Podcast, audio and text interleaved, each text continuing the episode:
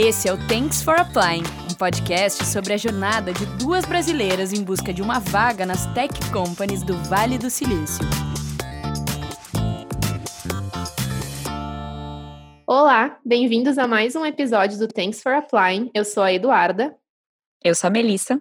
E hoje a gente vai conversar com a psicóloga Estefânia Barsante. A Estefânia tem uma experiência extensa liderando times e projetos de RH em empresas como Itaú, Mobile e Wildlife, é empreendedora e criou uma comunidade com foco em desenvolvimento profissional, a Grow Together, que conecta e desenvolve brasileiras que moram no exterior.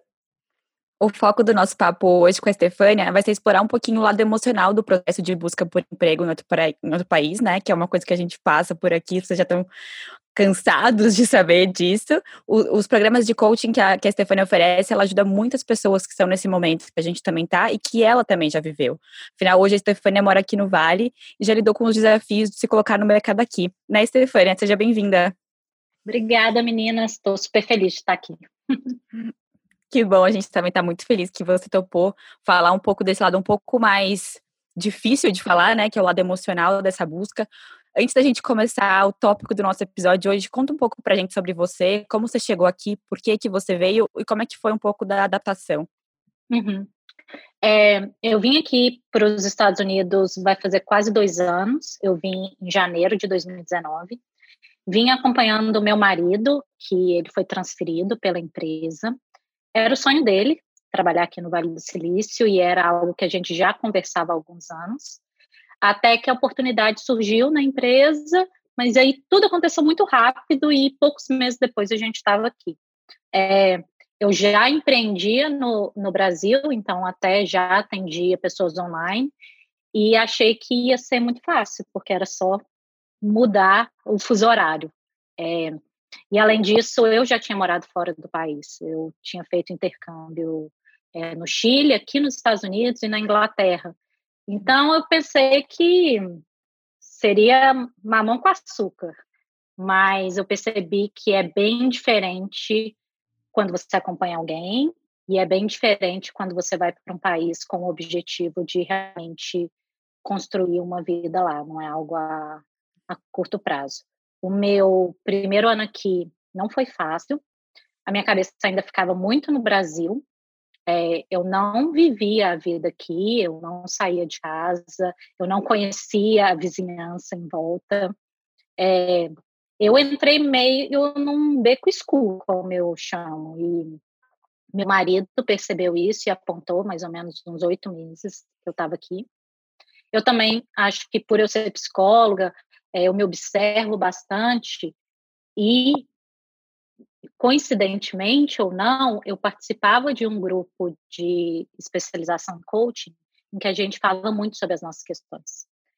Era a maioria do pessoal americano, mas nesse grupo a gente tinha espaço de parar um pouco e ver o que estava acontecendo com cada um. E eu percebi que eu estava tendo um problema de adaptação e não estava percebendo. É, até que eu fui construindo essa adaptação. Hoje, é, quase dois anos depois, eu vejo que a minha adaptação está 80%, por assim dizer. É, eu vejo que minha vida é aqui nos Estados Unidos, eu já percebo que a minha casa é aqui. Os meus objetivos eu mudei porque eu estou aqui, eu descobri coisas sobre mim, é, mas não é fácil, sabe? Eu acho que o caminho fácil seria um copia e cola da vida do Brasil aqui, mas a vida no exterior é muito maior do que se a gente tivesse ficado lá. E hoje eu ajudo outras pessoas nesse mesmo caminho que eu fiz. Então, essa é um pouco da minha trajetória. Que legal, tu trouxe bastante coisa que eu me identifiquei muito, assim, só nessa primeira fala a questão da adaptação dos primeiros meses. Eu também tive bastante dificuldade é, e rolava até uma culpa, assim, de nossa, eu deveria estar mais feliz, ou nossa, era, eu também uhum. tinha o sonho de morar fora, nunca tinha morado, foi a minha, a minha primeira oportunidade de morar fora do, do Brasil, então tinha muito essa expectativa de que seria muito legal. E nos primeiros meses eu não estava me sentindo feliz, eu também não queria sair, passear, e todo mundo dizia: não, vai para a rua, explora a cidade. E eu só dizia: gente, não, Não, não é a mesma coisa, não tô aqui a turismo, tô morando aqui. É. Então, uhum. super me, identifico, me identifico e também eu me considero também no processo. Muito legal isso que tu trouxe. Uma das coisas que você falou que eu gostei bastante, na verdade, duas. Uma foi que você tinha, teve experiência de morar três vezes fora e que você considera completamente diferente. A gente comentou isso acho que no nosso primeiro episódio, porque eu também tive experiência morando fora e hoje eu vejo como é diferente fazer um intercâmbio e depois você falou de copiar e colar a vida, né? E aí depois copiar e colar a vida aqui é completamente diferente do, de um intercâmbio, né? Tem outras variáveis, a variável trabalho é uma que pesa bastante, mas assim, eu fiquei eu achei legal de ouvir de outra pessoa que também viveu o que eu vivi, né? Morou fora como intercâmbio e agora veio para cá e tá vivendo. Bom, agora você já, já superou essa fase que a gente tá, mas é legal ouvir de quem já passou pelo mesmo. E conta pra gente, Stefania, como que nasceu a ideia da Grow Together? Porque tu fundou essa comunidade, esse grupo, já estando aqui nos Estados Unidos, né? Uhum. É, a, a Grow Together nasceu exatamente um ano depois de eu estar aqui, então, janeiro de 2020. É, eu percebi que uma das minhas maiores dificuldades é, na adaptação aqui era ter um grupo de pessoas, ter amigas. E é, em São Paulo, eu morava em São Paulo no, no Brasil, né? Eu participava muito de encontros, de cursos livres, de workshop, e eu encontrei muita gente legal nesses lugares. E por causa da, da minha carreira, é, e eu também faço workshops, eu tenho essa habilidade de facilitação de grupo.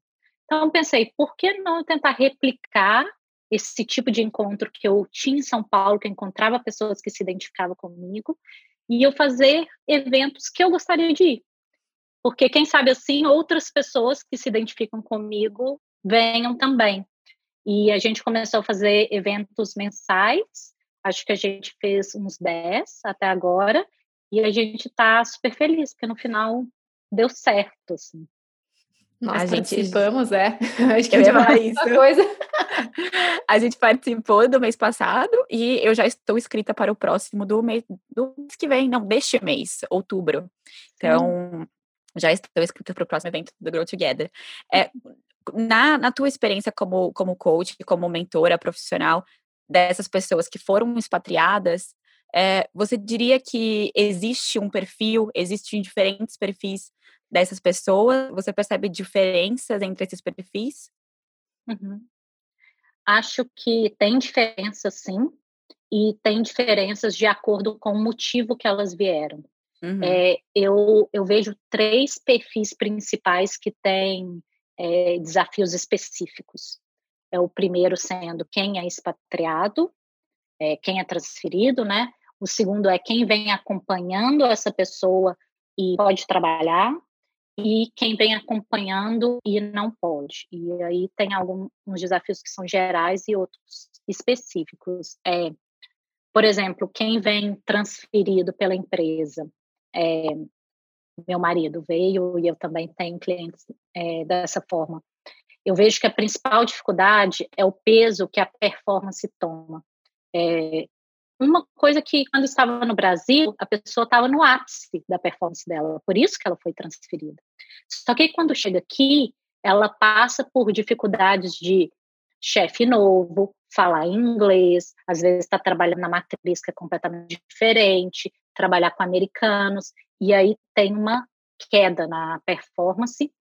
E mais do que isso, não performar aqui, ser demitido, quer dizer pegar as balinhas e voltar para o Brasil, né? enquanto no Brasil seria simplesmente se aplicar para outro trabalho. É, então, o peso da performance é muito forte para quem é transferido e também quem vem com família, é, a responsabilidade do bem-estar, bem-estar de quem acompanhou.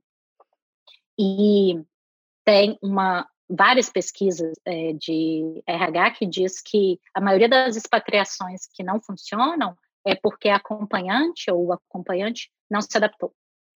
E aí a família toda volta. Então, esse é um, um específico uhum. de quem é transferido.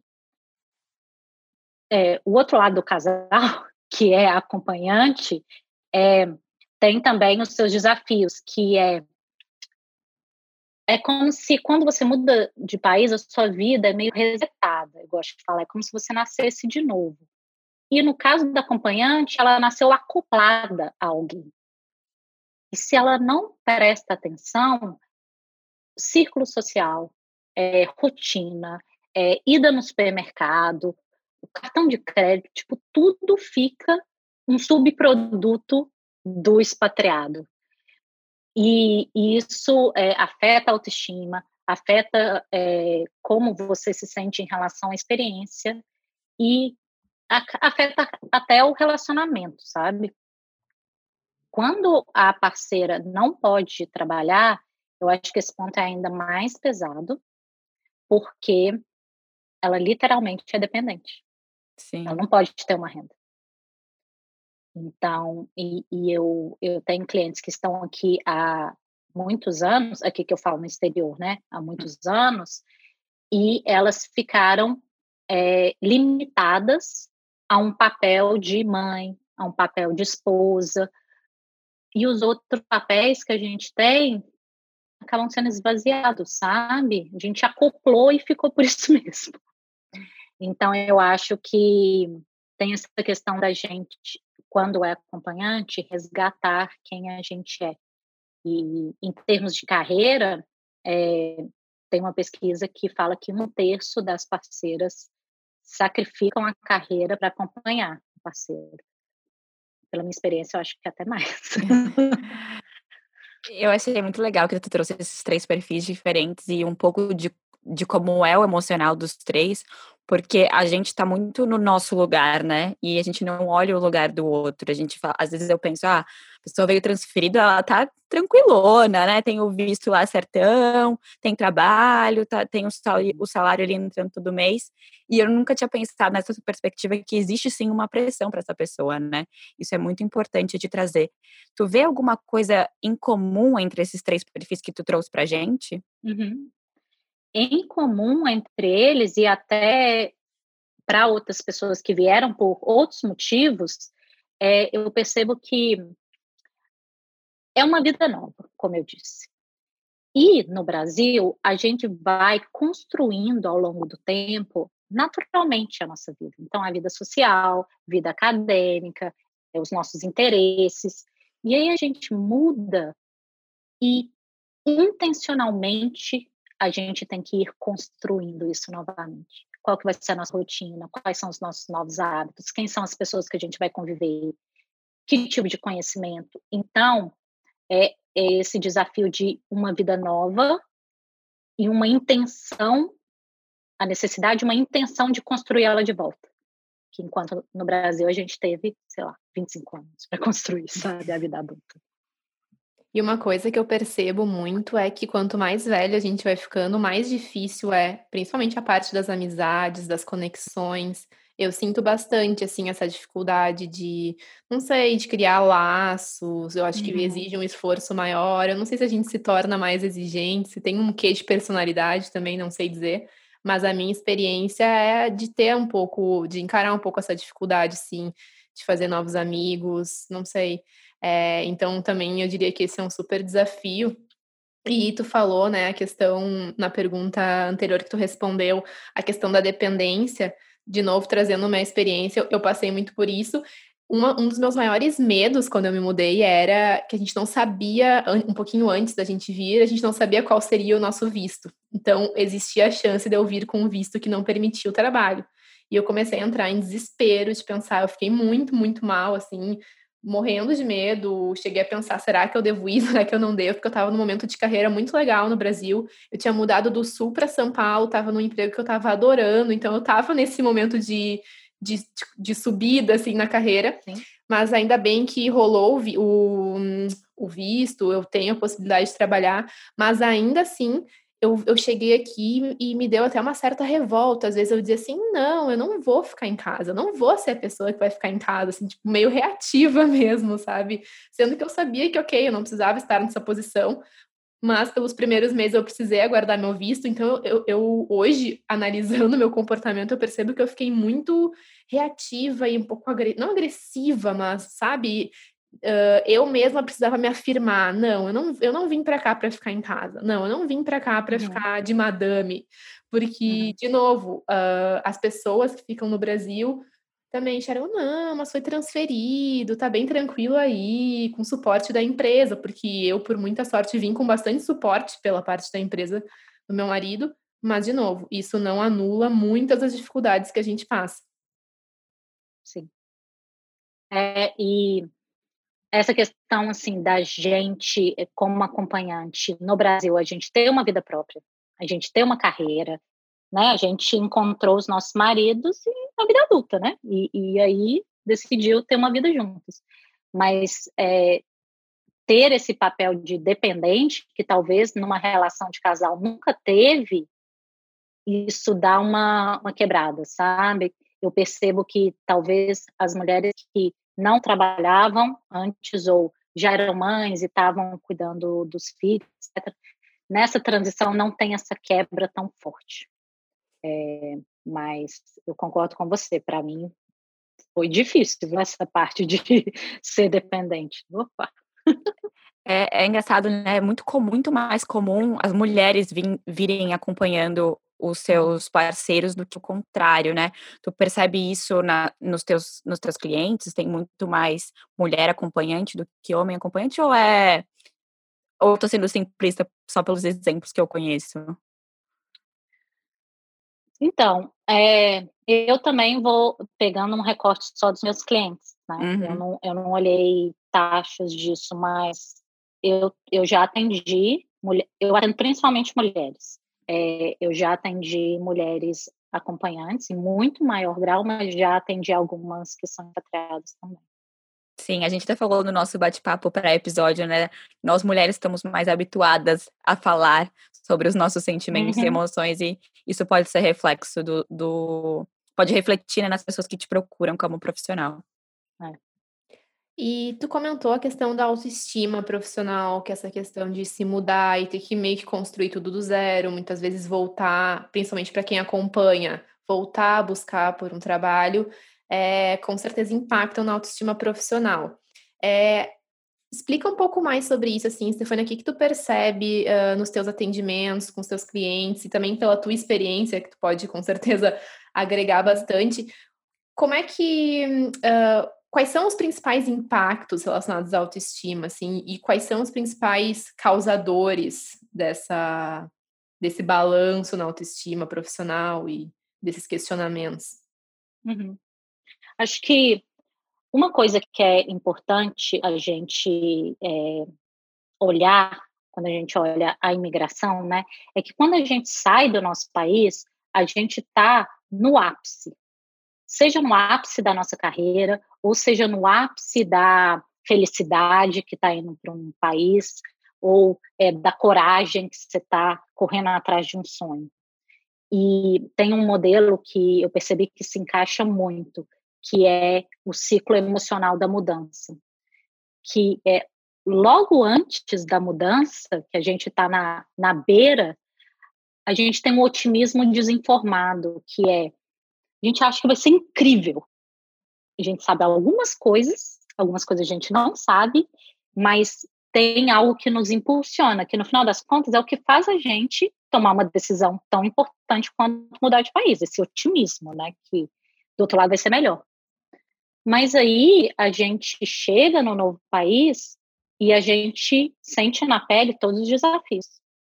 A gente achava que ia ser de uma forma e descobre que às vezes é pior ou que vai, eu vou ter mais dificuldade. E eu estudei inglês minha vida toda, mas eu estou entendendo nada do que estão falando. e aí entra numa segunda fase, que é esse pessimismo informado, que é você sabe o que está errado, você sabe as dificuldades, mas você não sabe o que fazer com isso. E aí é um o que para mim foi o, o beco escuro. E isso afeta muito a autoestima porque você começa a mapear todas essas coisas que estão difíceis, que você tinha expectativa, mas não está conseguindo, e é, tem um risco muito forte de você levar para o lado pessoal. de você olhar as dificuldades ou as expectativas que você tinha que não está cumprindo e você sente assim, acho que eu não sou boa para esse mercado. Acho que tá, eu estava lá no Brasil achando que eu ia arrasar aqui no Vale do Silício, que iam me chamar para né, para a primeira empresa que eu me aplicasse e eu nem passo da primeira fase. História da minha vida. Você acabou de contar a história da minha vida. História do Thanks for Applying. Exato. No, prim... no segundo episódio da primeira temporada, que foi expectativa e realidade, que eu acho que vai muito de encontro a isso que uhum. tu falou, né? A gente tinha uhum. muitas expectativas quando a gente mudou. E uma delas era muito relacionada ao mercado de trabalho. Como eu, tanto eu quanto a Mel, a gente trabalha com tecnologia, era uma expectativa nossa de, meu Deus, eu tô indo pro Vale do Silício. Gente, quando eu. E, e antes de mudar, eu comecei a pesquisar. Ah, deixa eu dar uma olhada na minha área por lá, o que, que tem de vaga. Uhum. E eu olhava as empresas, eu dizia, meu Deus, claro que lá no fundo eu sabia, ok, eu não acho que eu vou chegar lá e vou na primeira semana ser contratada pelo Google. Mas eu pensava, gente, é muita vaga em empresa muito boa. Então eu, eu é. vim muito com essa expectativa de que o mercado estaria pronto para me abraçar, e na verdade agora eu estou ali correndo. Eu que estou correndo atrás deles para dar um abraço e ninguém quer. É. E eu acho que uma coisa que pega também, é, não sei se vocês se, se identificam, mas eu, eu escuto isso de alguns clientes, que no Brasil, ela e o, o marido, eles eram mais ou menos na mesma senioridade. Eles tinham mais ou menos a mesma experiência, ou tinham pelo menos o mesmo potencial de arrumar emprego. E aí aqui, quando alguém vem transferido, você não é jogada no pool de entrevista, você já tem seu lugar. Sim. Então, quando você muda, tem uma diferença bizarra que você nunca viveu na vida, porque você e seu marido estavam. O que demonstra que não é uma questão de você estar preparado ou não para o mercado. E sim, é uma questão de você entender as regras do jogo, é, fazer networking. Tem uma questão aqui nos Estados Unidos que é bem chatinha, mas eles desconsideram experiências que não são feitas, que não são dos Estados Unidos, é como se não existisse.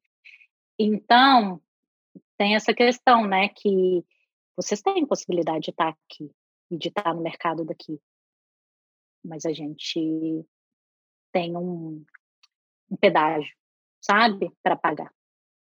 E uma coisa que me afeta bastante, e eu acredito que a Mel também, porque a gente conversa bastante a respeito, é a questão do famoso gap no currículo, porque todo mundo sempre falava o ano sabático, eu achava tão chique uma pessoa tirar um ano sabático, mas normalmente quem tira um ano sabático escolhe, se planeja para aquilo. Eu digo que eu tô no meu sabático forçado, assim, porque não dá nem pra chamar de sabático, né? Mas é, eu já me tô me vendo há um ano aí, desde que eu saí do Brasil e vim para cá. E é um pouco desesperador, talvez muito por essa cultura de nossa, ter que subir na carreira e se ficar fora do mercado, tá perdendo muita coisa, ainda mais no nosso meio que tudo se transforma e muda muito rápido. Então, imagino que também role isso, assim, esse medo de estar fora do mercado e disso impactar negativamente. E nas entrevistas já é uma coisa que nos é questionada, né? Então, só reforça ainda mais essa insegurança. Eu conversei com um amigo hoje, dei uma choradinha de, de pitanga, falando, ah, não tá fácil, tem dias que são bem difíceis. E ele usou um termo que eu achei bem interessante. Ele falou: é, é o pedágio do imigrante, né? Ele fica um tempinho aí para conseguir uma vaga legal. Ele deu exemplo de alguns amigos que saíram do Brasil, não necessariamente dos Estados Unidos, mas que ficaram um tempo em alguns empregos que não eram da área. Enfim, foram tentando aqui e ali até conseguir algo que fizesse sentido. Acho que a gente falou bastante de vários desafios emocionais e profissionais, aliás, desafios emocionais ligados a essa busca de emprego aqui. Tem algum desafio que você falaria que é o maior neste contexto e alguma dica que tu tem para dar para a gente lidar com esses, com esses desafios emocionais? Eu acho que o maior desafio emocional é você achar que, que é o problema com você. E não o problema é, ou o desafio é esse pedágio da imigração. Uhum. Ou uma coisa assim, de qualquer pessoa na sua situação estaria passando pela mesma coisa. Então, esse, esse é o grande desafio, sabe? Porque é difícil mesmo. É difícil mesmo a gente é, entrar no mercado de trabalho num novo país. E principalmente é, nos Estados Unidos, que ele tem essa visão de, pelo menos a, a carreira do Brasil é como se fosse bolinha, zero. Então, não é com você, sabe? Sim. E eu acho que esse é o ponto. É, qualquer pessoa no seu lugar estaria passando pelas mesmas coisas. E para lidar com isso, eu acho que tem é, três passos que eu acho que muitas coisas vocês já vêm fazendo intuitivamente, né? Que é um ter consciência, consciência desses desafios e que não é com vocês. E eu falo com vocês assim, porque é, no meu caso, eu entrei no mercado, mas num mercado diferente, né? Eu transformei o meu business para cá. Eu não efetivamente fiz entrevista e ninguém me, me contratou. É diferente. Uhum. É, a segunda coisa é buscar aprendizado, então, trocar experiência, saber essas regras do jogo e tudo isso que vocês estão fazendo com o podcast, né? De colocar todo esse conhecimento aqui. É, e ter paciência. Porque é, arrumar emprego é assim, né? Alguém tem que dar um emprego. Não é só você que tem que sair buscando. então, dá tempo ao tempo é, e pensar em maneiras de deixar essa espera mais tranquila. E voltando na, nas esferas da vida, né? Conhecer pessoas, fazer trabalhos voluntários que podem até ajudar em, arrumar emprego, projeto paralelo, é, descobrir hobbies que aqui nos Estados Unidos são diferentes. Então, você ir é, fazendo o possível, mas ao mesmo tempo não colocando o sucesso ou o bem-estar da sua imigração no conseguir ou não um emprego. E esse Porque é um no Brasil super... também não era assim, né? É, exato. Mas eu acho que a, a gente falou muito que também existe essa cultura de só ser trabalho ou só ser válido quando tem uma remuneração financeira por trás. E na verdade não, né? Não significa. A gente pode ser produtiva, a gente pode estar tá trabalhando sem ganhar por aquilo. É, e ainda assim estar produzindo, estar. Uh, a gente pode estar se desenvolvendo. O podcast, para a gente, é, uma, é um uhum. exemplo disso. Os trabalhos voluntários que nós estamos fazendo são exemplos disso. Mas essa questão que tu trouxe sobre a gente achar que estamos sozinhas foi muito engraçado, porque antes da gente criar o podcast, era o nosso sentimento. E aí, quando a gente decidiu começar a ir nesses grupos e falar, gente, tá acontecendo isso, e outras mulheres foram surgindo, eu parei e pensei, como assim? Com tanta rede social, com tanta informação ao alcance, eu ainda não tinha encontrado ninguém falando sobre esses percalços, sobre essa dificuldade.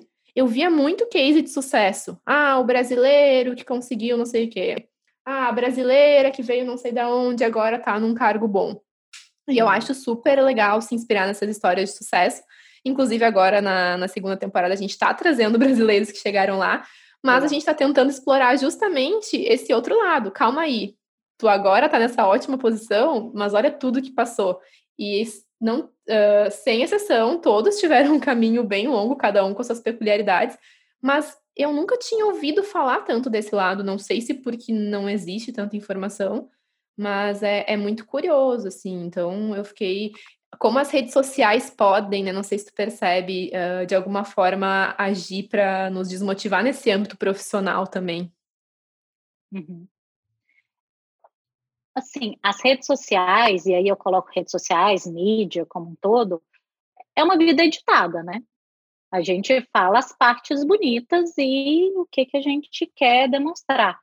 Então, acho que as histórias de sucesso é, são, são sempre né, mais inspiradoras, ou a gente acaba se comparando, do que os tropeços.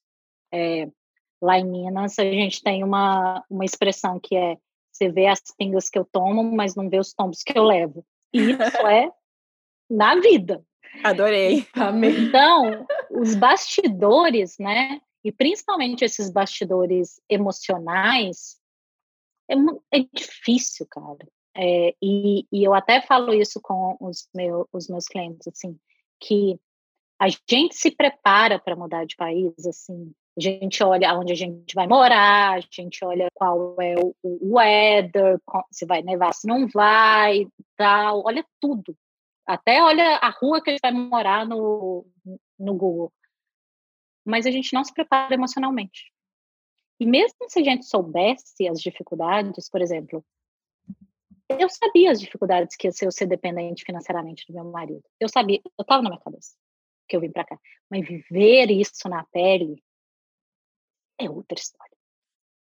É, na hora de considerar as dificuldades, colocar uma listinha de vir, né? Tá lá no topo, verificar o endereço. A gente sabe da questão emocional, né? A gente tinha completa consciência antes de vir, uhum. de que as nossas motivações foram diferentes para vir para cá, mas todas têm questões emocionais. Sim.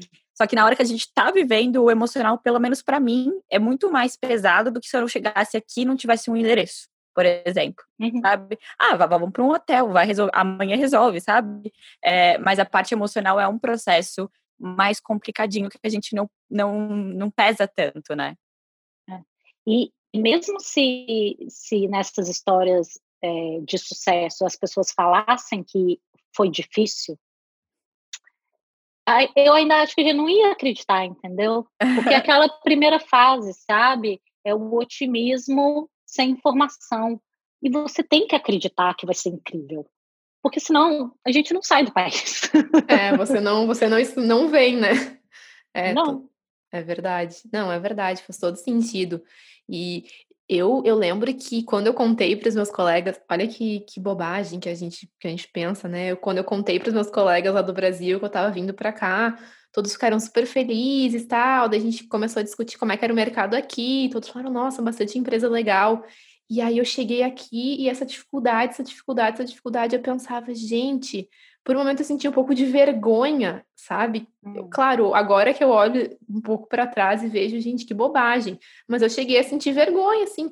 Imagina se eles vão lá, vão olhar no LinkedIn e vão ver que eu não me recoloquei ainda, assim. É, olha que, que bizarro. Me peguei uh, preocupada com o que os outros estavam pensando para me validar como profissional, né? Muito no lado profissional, assim, pensando, tipo, eu não tô colocada ainda. Será que eles estavam botando uma expectativa em mim, assim, que, que, que máximo que tu tá indo para um lugar super legal, cheio de empresa bacana, trabalha com produtos digitais, vai ser muito legal. E eu também estava com essa expectativa. Então, ter que lidar com essa frustração minha e também com essa questão de obviamente eu não estou frustrando os outros, cada um tem a sua vida para cuidar, mas eu queria ter essa. Como é que eu vou colocar isso? Enfim, tá ali ainda aparecendo no meu LinkedIn como desempregada. Já, já é difícil para mim e eu ficava pensando em, nisso como uma falha também perante os meus antigos colegas e chefes que de alguma forma pensaram: nossa, agora vai ser uma boa chance para ela. Não sei se eu me fiz entender. Sim, e aí eu acho que entra numa questão que é, é mais profunda, né? Que é assim, o peso que é ter uma carreira para gente. E como que a gente coloca, às vezes, o nosso valor em, na carreira que a gente tem. Sim. E, de certa forma, é, assim, eu trabalho com carreira desde 2011, foi meu primeiro workshop de carreira. Porque eu, eu adoro carreira e eu acho que faz muito parte da nossa identidade. No entanto, é importante, mas ela não é soberana, sabe? Acho que a, a carreira, a parte profissional, ela não é mais importante que as outras. Mas durante um período da nossa vida, a gente coloca ela como soberana. Por isso que nós somos ambiciosas, por isso que a gente corre atrás e vai atrás de formação e trabalha em empresas legais, etc. Mas eu acho que resetando a vida, entre hum. aspas, né? Acho que é até um convite para a gente rever, sabe? Falando assim, cara, pois é, pode ser que lá no Brasil, lá em São Paulo, onde quer que seja, eu me identificava pela carreira que eu tinha. Mas não é só isso que me faz eu mesma, né? O que mais faz eu ter valor nesse mundo? Tem, tem um amigo meu que sempre fala, ele sempre me alertava disso. Eu pensava nessa questão, quando as pessoas perguntam, ah, quem é a Melissa? E eu começo falando o que, que eu faço profissionalmente. Porque é automático, a gente pensa em quem eu sou com o que eu faço de trabalho, né? Mas eu, eu, pelo menos, não é intuitivo para mim descrever quem é a Melissa falando as outras as outras áreas da minha vida eu gosto de fazer, como eu gosto de me relacionar, é, quais são os tipos de pessoa que eu gosto de ter perto de mim, isso faz parte de quem eu sou, né? Mas uhum. na hora, ah, quem é você? Ah, putz, agora eu não sei quem eu sou porque eu não tenho emprego, sabe? Então, é, essa questão é, é, é bem complicada, eu não acho que é intuitiva, eu acho que existe uma, uma cultura, uma estrutura social para isso, né? Sim, totalmente. É, uma, uma colega minha, ela tem clientes, ela, ela, trabalha com banco de investimento, ela tem clientes dos Países Baixos, e ela falou que lá eles falam assim: ah, quem é você? Eles falam dos hobbies. Mas é tipo assim, a única cultura que eu conheço que a, a carreira não toma esse lugar, sabe? E, e assim, por tudo que eu eu estudo e eu trabalho, olha que eu trabalho com carreira. Não é saudável, sabe, a gente colocar a carreira como soberana. É, eu acho que, cara, a gente é mais do que isso, sabe? A gente é isso e a gente adora trabalhar, que legal. Mas, por exemplo, fazer um podcast também é trabalho, certo? Porque certo. você está colocando as suas habilidades, vocês estão criando um produto, vocês estão. Então, é uma coisa que vocês colocam no mundo a partir de um conhecimento e habilidades que você tem. Assim como cuidar de filhos, cuidar da casa, ter um projeto paralelo. Eu considero a Grow Together, que é uma comunidade, eu considero um trabalho. Então, acho que a gente ressignificar o que, que é trabalho e, e talvez assim, não não colocar que trabalha só quando nos dá um emprego, eu acho que fica mais leve, porque, de novo, a gente não controla. E vai ter momentos que ninguém vai dar emprego pra gente. Eu acho que uma coisa interessante que você trouxe é de falar que uma das dicas para lidar com essas questões todas é ter consciência de que o problema não é você. É uma coisa que a gente passou muito, a gente está construindo essa consciência aos poucos, eu acho. Uhum. É, e uma outra coisa, e você deu dicas de como né, construir essa consciência, trabalho voluntário, projetos pessoais, é, se envolver com outras coisas. Eu acho que eu e a Duda estamos fazendo um checklist disso e você falou de paciência. Para mim, Melissa, é a parte que falta muito ainda para eu lidar com esse meu lado emocional nesse meu lugar que eu ocupo hoje de procurar um trabalho sendo imigrante num país que não é meu. Digo mesmo, para mim também é a parte que. E também eu acho que, infelizmente, não tem como ensinar, né? Eu acho que vai de, de cada um encontrar as suas ferramentas e, e se dar o seu tempo. Imagino que não, não é algo que a gente consiga treinar, não sei. E uma coisa, né, para fechar essa parte de, de experiência e tal, é que eu relacionava, por muito tempo, eu relacionei a minha experiência daqui pautada por estar ou não trabalhando. Então, era uma coisa que, inclusive, eu levo bastante para a terapia. Eu retomei a terapia aqui, que foi muito importante para mim. E eu, eu sempre fiz por muitos anos no Brasil, tinha parado, e aqui foi crucial voltar. Então, é uma coisa que eu recomendo muito. É... E a terapia me ajudou muito a enxergar que não, a minha experiência aqui não era pautada por estar ou não trabalhando.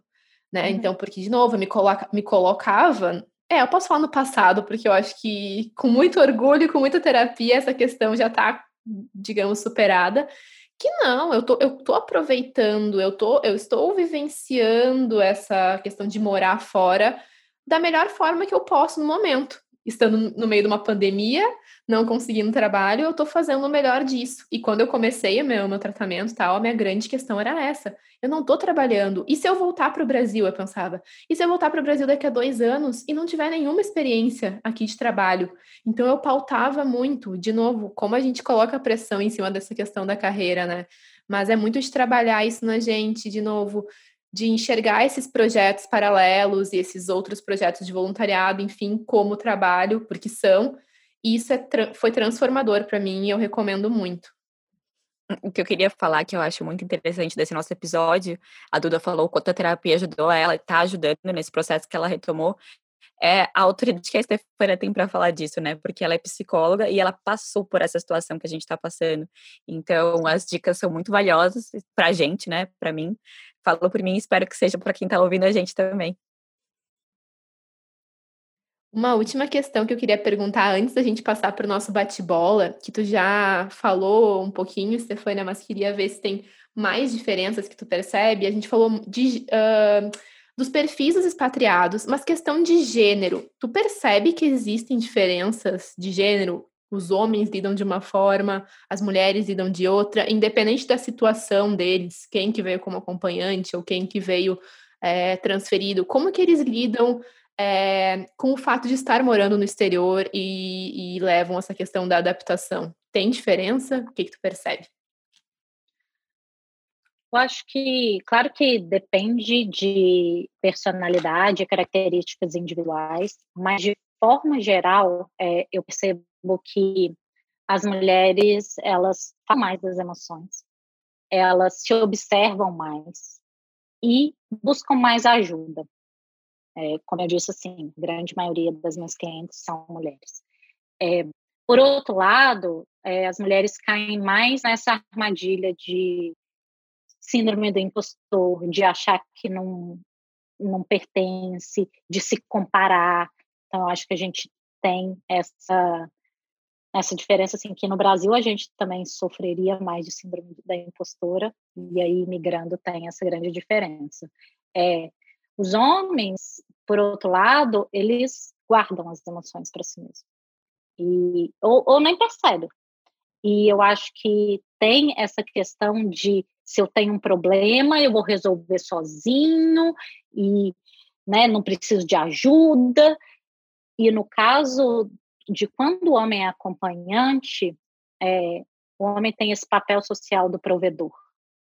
Então, se para a gente, mulheres, tem uma questão de ser dependente financeiramente, para homem isso pesa mais por causa do papel social. Claro, depende do indivíduo, mas de forma geral é isso.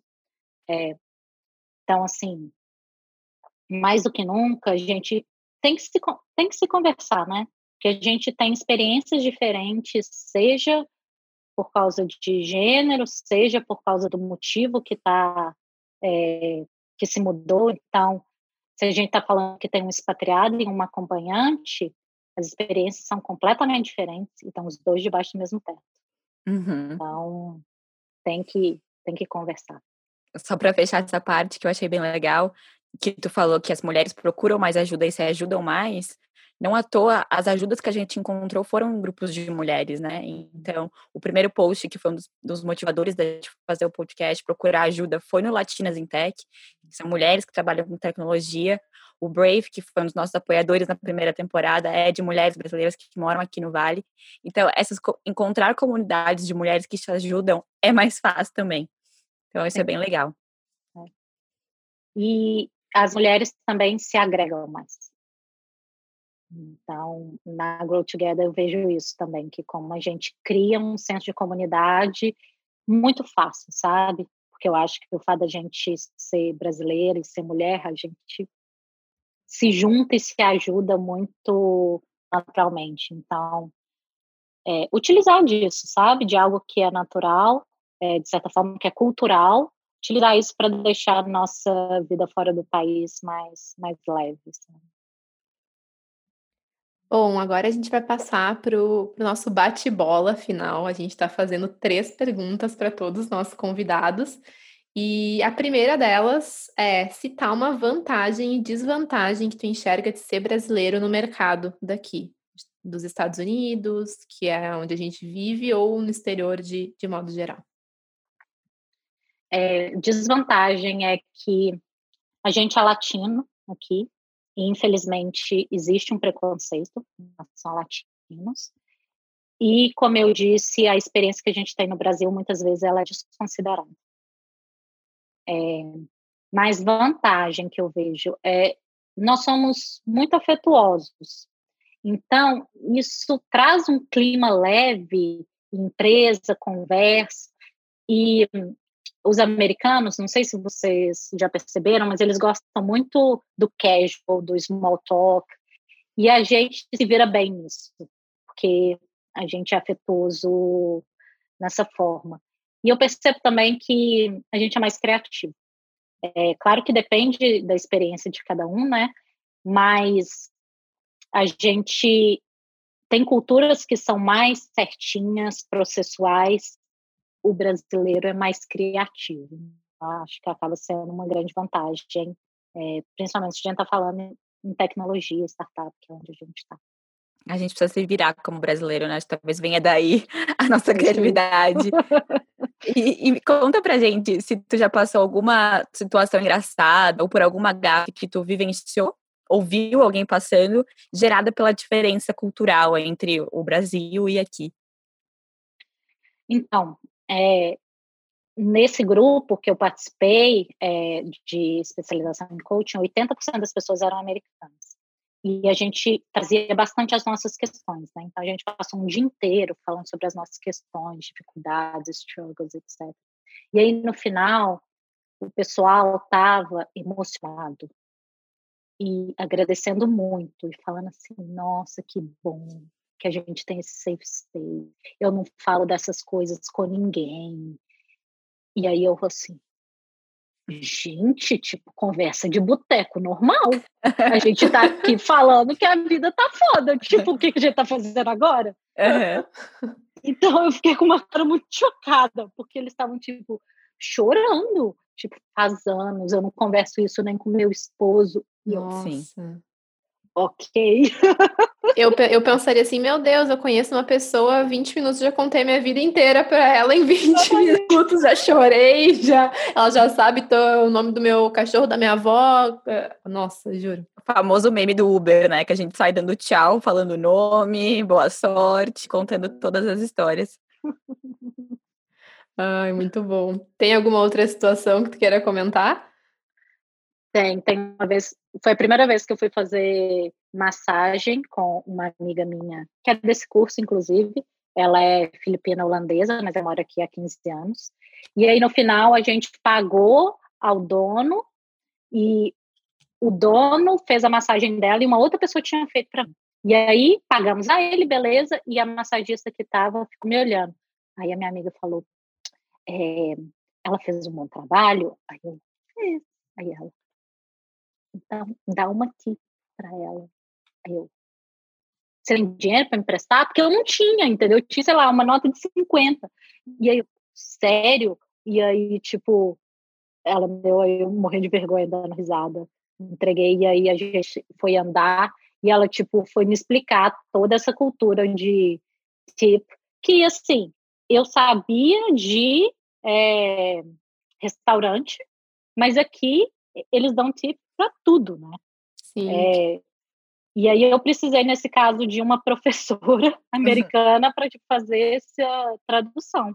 É, a cultura da. Acho que a gente pode traduzir tipo como gorjeta, né? Essa cultura Acho é bem forte aqui, é, principalmente no setor de serviços, né?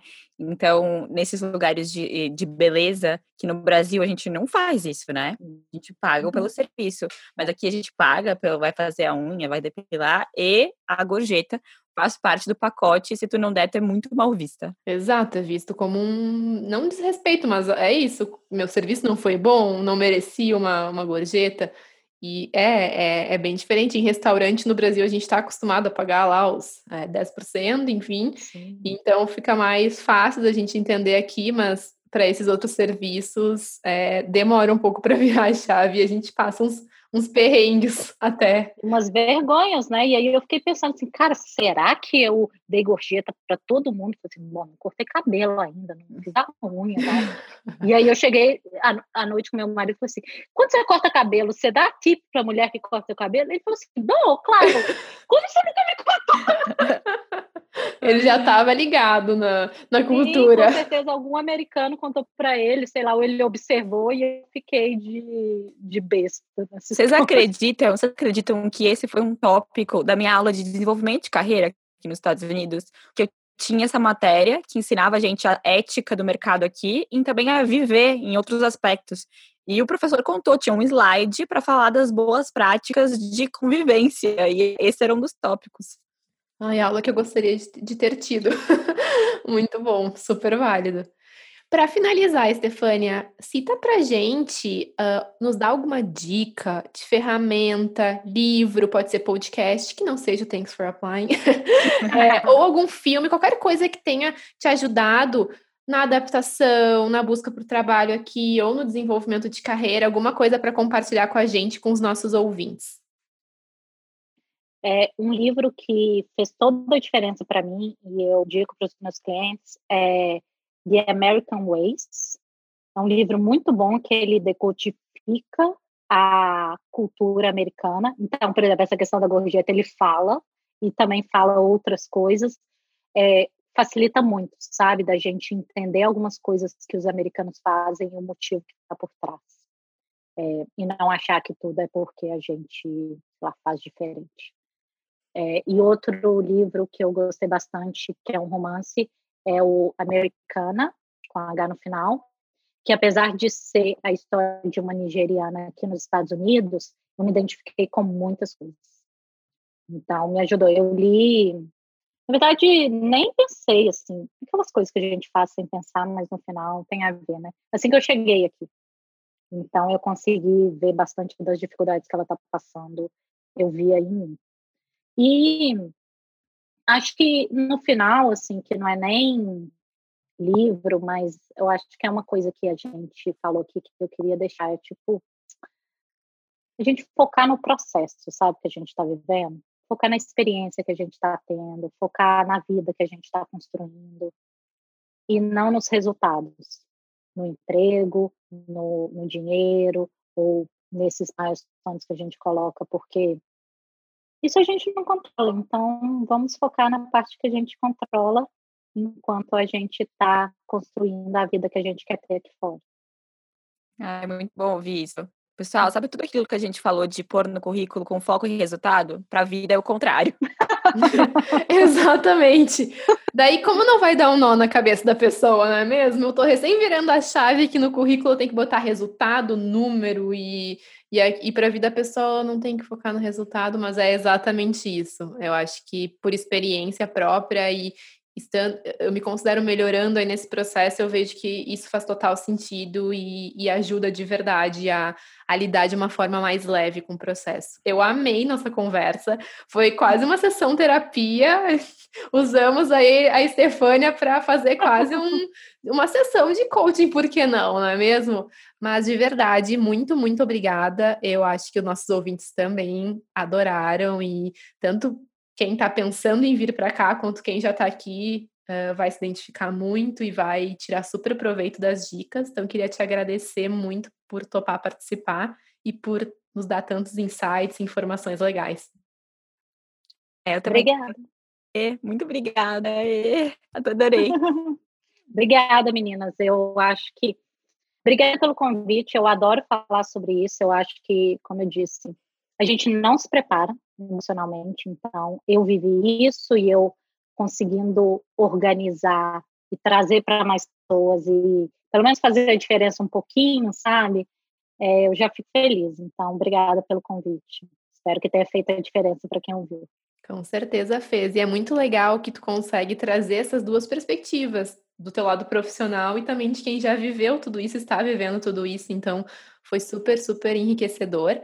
E lembrando os nossos ouvintes que as dicas que a Estefânia deu de livros vão estar tá lá no nosso Instagram, arroba Thanks for Applying, assim como as redes sociais dela, a rede da Grow Together. Então, quem quiser acessar os links, confere lá no nosso Instagram que vai estar tá tudo marcadinho por lá. É isso. Muito obrigada para quem chegou até aqui. Tchau. Tchau, tchau. Até a próxima segunda.